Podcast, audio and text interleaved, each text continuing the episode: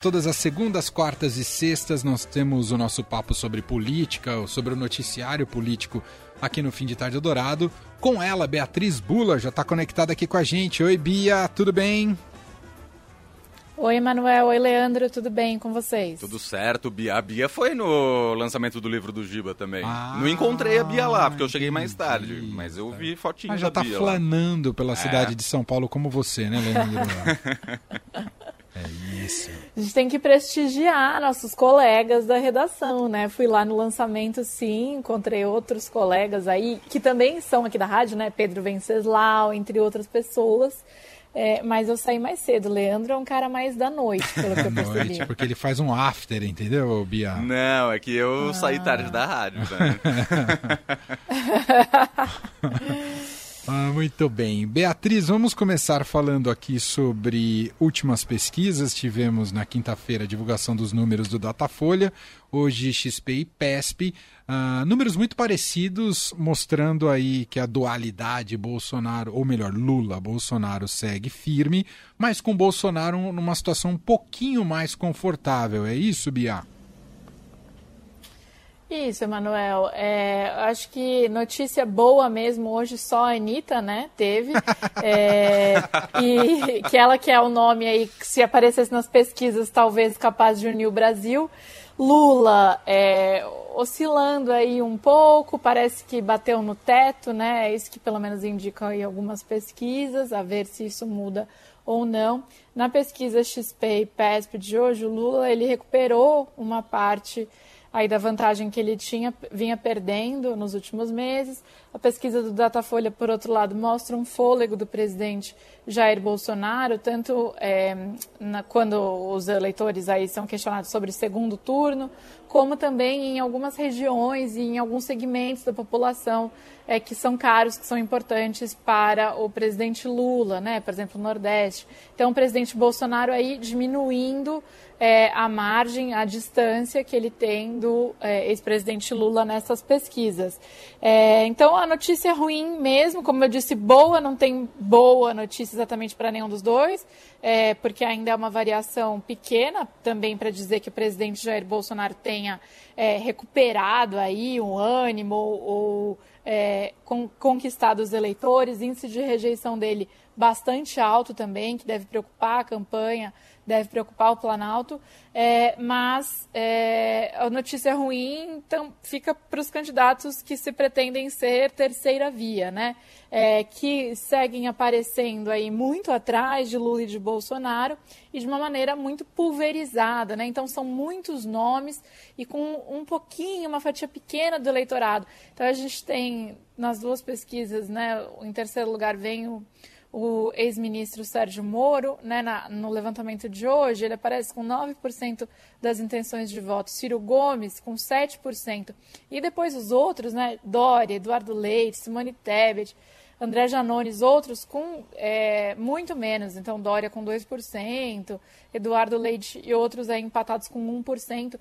Então, é, uma tentativa de viabilização de um nome que não seja Lula ou Bolsonaro, muito pulverizada, é, o que deve reforçar, essas pesquisas devem reforçar os movimentos que a gente tem assistido por uma tentativa aí de aglutinação dessa terceira via em um nome que é, se torne mais viável.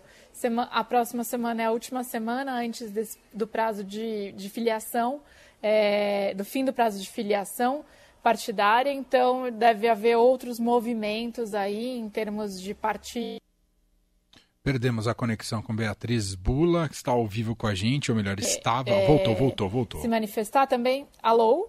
Você voltou, caiu um pouquinho, você falava justamente da terceira Voltei. via, voltou. Bom, eu não sei direito onde eu parei, então. É... Uhum. Tá.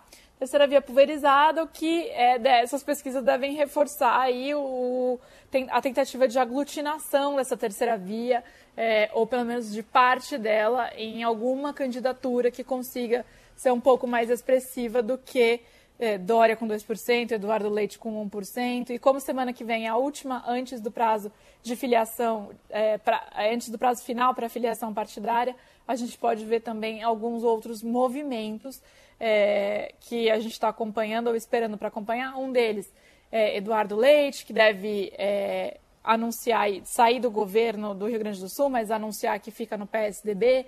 Outro movimento esperado, Sérgio Moro vai mudar o domicílio eleitoral, não vai, é, vai passar o domicílio eleitoral para São Paulo, que sinalizaria que ele está de olho num plano B é, para concorrer à candidatura ao Senado. Tudo isso pode acontecer na semana que vem, que deve ser uma semana bastante movimentada. E hoje o que a gente teve de notícia concreta, além dessas pesquisas, é, foi é, um ato público aí entre Lula, Boulos, Guilherme Boulos, né, coordenador do MTST, e o Fernando Haddad, que é pré-candidato do PT ao governo de São Paulo, os três juntos selando essa aproximação entre o Boulos e o PT, algo que a gente já vinha comentando aqui que está acontecendo, é, com a confirmação do Lula de que ele tá, se comprometeu aí, lançou a candidatura do Boulos à prefeitura de São Paulo em 2024. Ou seja, sinalizando de que por trás da desistência do Boulos, a candidatura ao governo de São Paulo, né, ele desistiu essa semana, abriu caminho para o Haddad, tem aí uma costura política para que o PT o apoie em 2024, mas claro, muita coisa para acontecer daqui e, até lá. E que não deixa de ser impressionante, né? Porque a gente discute tanto poder e cargo, né, quando a gente fala de política, e esquece as bases, né, do que significa uma representação democrática. Mal o Boulos disputou para deputado federal, tende a ganhar, né, porque tem um recall importante, já se fala na disputa da prefeitura de São Paulo. Então, o eleitor que pretende votar no Boulos para deputado federal, talvez ele não cumpra seu mandato, ou cumpra parte do seu mandato para disputar a eleição daqui dois anos. Então, eu, eu acho um tanto impressionante, mas claro, faz parte de costura política, né, Bia?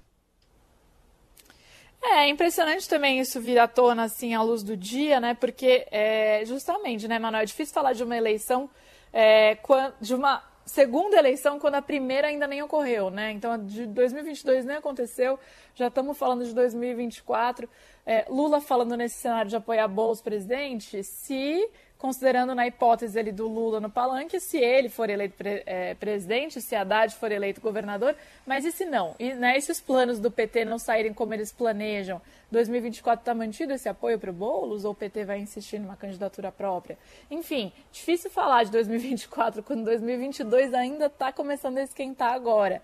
É, mas é isso que a gente viu hoje nesse sinal claríssimo aí de como foi essa conversa é, entre Boulos e Lula para que ele abrisse mão é, de concorrer é, a, a, a, ao Palácio Palácio dos Bandeirantes, né? Eu já ia falar Palácio do Planalto, estou com Brasília aqui na cabeça.